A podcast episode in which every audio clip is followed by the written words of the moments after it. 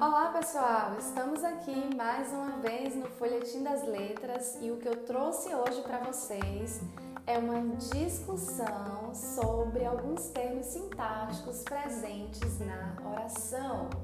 E para contextualizar o nosso estudo, eu trouxe aqui as Crônicas de Nárnia do autor C.S. Lewis. Bem, são sete livros, né, meu povo? Mas eu escolhi o primeiro capítulo do primeiro livro, Sobrinho do Mago, para é, nos deliciarmos né, com o enredo, com a história e estudar esses termos presentes neste capítulo tá?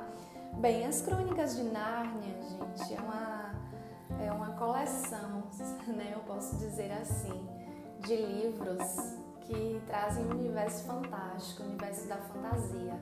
Mas para além disso, é, as crônicas fazem a gente refletir sobre elementos que são próprios do cotidiano. As aventuras de Digor e Polly são aventuras talvez inimagináveis por eles, e por nós. Mas é interessante porque faz a gente pensar é, em vencer o medo, né? a questão da coragem, traz emoções, é, mexe né, com as emoções e, e com os sentimentos assim de uma forma bem interessante. Além disso, é, diferente né, do, da teoria científica né, de formação do universo,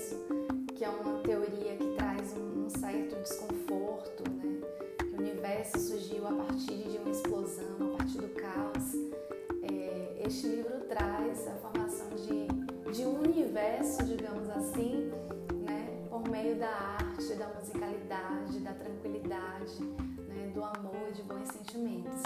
Então, para vocês terem noção do quanto é, essas crônicas são interessantes, né?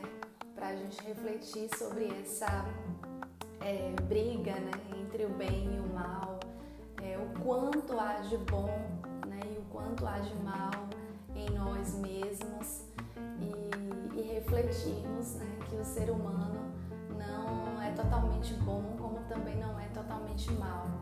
Né? Somos nós que formamos esse universo e cabe a nós né, refletir como nós podemos viver né, no universo que nós, nós construímos né, e também despertar a empatia pelo outro. Em vários momentos das crônicas a gente percebe momentos empáticos, né, momentos de apoio, de solidariedade, né, de responsabilidade também.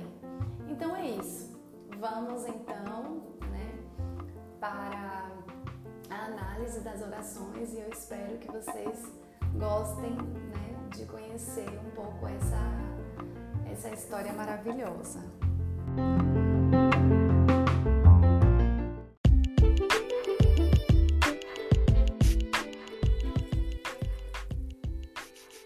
O mundo real parece chato, mas se você deixar a imaginação fluir, é possível viver experiências fantásticas. Isso foi o que Diggory e Polly fizeram há muitos anos, na época em que Sherlock Holmes ainda era vivo e Londres não era tão desenvolvida como é hoje.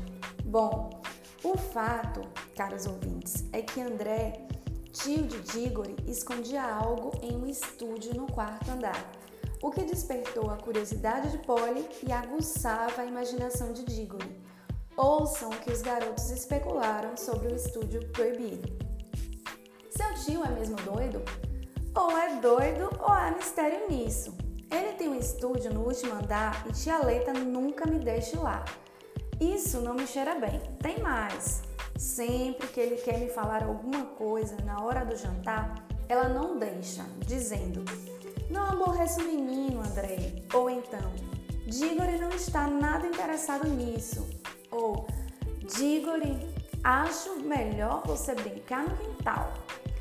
Aqui, caros ouvintes, fazemos uma pausa para analisar algumas estruturas sintáticas presentes no trecho. Percebam que quando Polly pergunta a Diggory, seu tio é mesmo doido? temos aí um verbo, o verbo é, que indica estado. E ao fazermos a pergunta, seu tio é como, obtemos como resposta o adjetivo doido, que é uma suposta característica de tio André. Portanto, podemos dizer que a função sintática que esse adjetivo exerce na oração é a função de predicativo do sujeito, porque é uma característica que está se referindo ao sujeito, quer dizer, né, gente? É, Digori não sabe se é doido ou não, mas é, as, o termo sintático né, exerce essa função de predicativo, de característica, de uma característica suposta de tio André.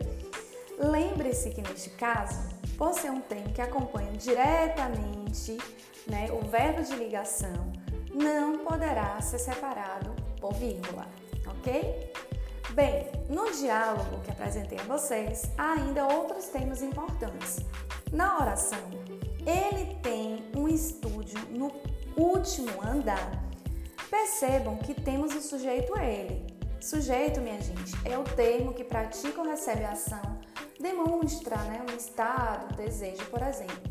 E nesse caso temos uma relação de posse. Veja que ele tem. Quem tem, logicamente, tem algo.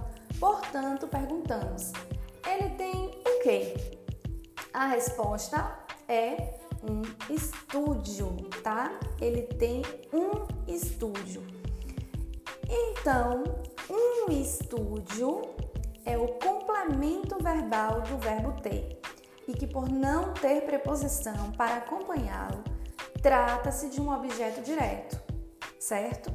Neste caso, também não podemos colocar a vírgula, pois não devemos separar o verbo do seu complemento. Este complemento é um complemento direto. Se fosse um complemento indireto, com a presença da preposição, por exemplo, eu gosto de sorvete, Observem que o complemento de sorvete tem uma preposição. Eu também não poderia colocar vírgula, tá bom? Mas quanto à expressão no último andar, veja que a oração é o seguinte: ele tem um estúdio no último andar. Este termo, no último andar, trata-se, portanto, de um adjunto adverbial de lugar. É uma expressão que demonstra uma circunstância e que também não se separa por vírgula por estar na ordem direta. Ou seja, primeiro veio o sujeito, depois o verbo, depois o complemento e por último a adjunto adverbial. Agora, se essa expressão no último andar viesse no início da oração, por exemplo, no último andar ele tem um estúdio Aí sim, nós deveríamos separar esse adjunto do restante da oração. Aí ficaria da seguinte maneira: no último andar, vírgula, ele tem um estúdio, porque o adjunto adverbial estaria deslocado. O mesmo aconteceria se esse adjunto adverbial estivesse no meio da oração. Ele tem, vírgula, no último andar, vírgula, um estúdio.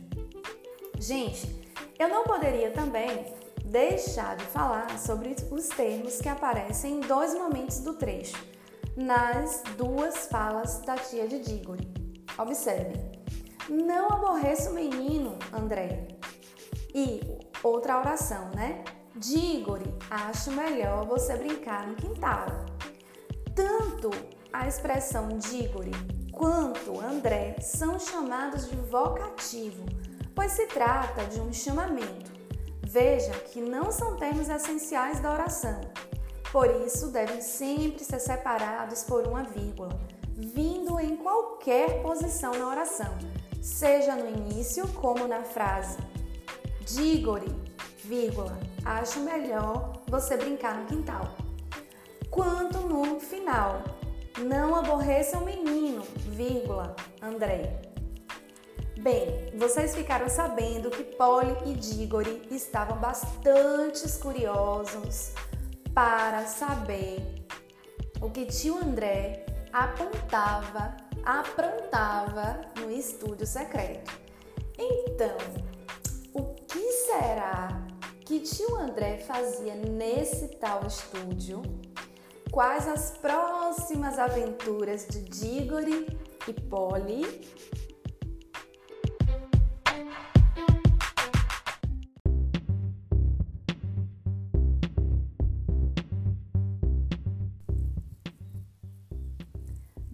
Caros ouvintes, Polly e Diggory esqueceram um pouco do estúdio secreto de tio André e resolveram então se aventurar em um túnel que Polly havia descoberto no sótão de sua casa. Eles eram mesmo garotos aventureiros.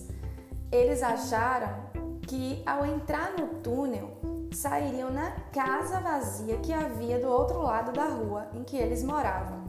Eles se recusavam a chamar de casa mal assombrada, mas eu não, não duvido em nada que eles acreditavam que a casa tinha algum tipo de assombração. Por isso, Paul e Diggory seguiram tal túnel e o que foi que aconteceu? Bem, isso aí vocês só saberão no próximo episódio.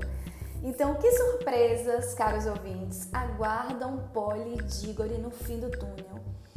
Vocês precisam aguardar o próximo episódio para saber o que eles encontraram. e para mais informações é só seguir a hashtag Folhetim das Letras no Instagram.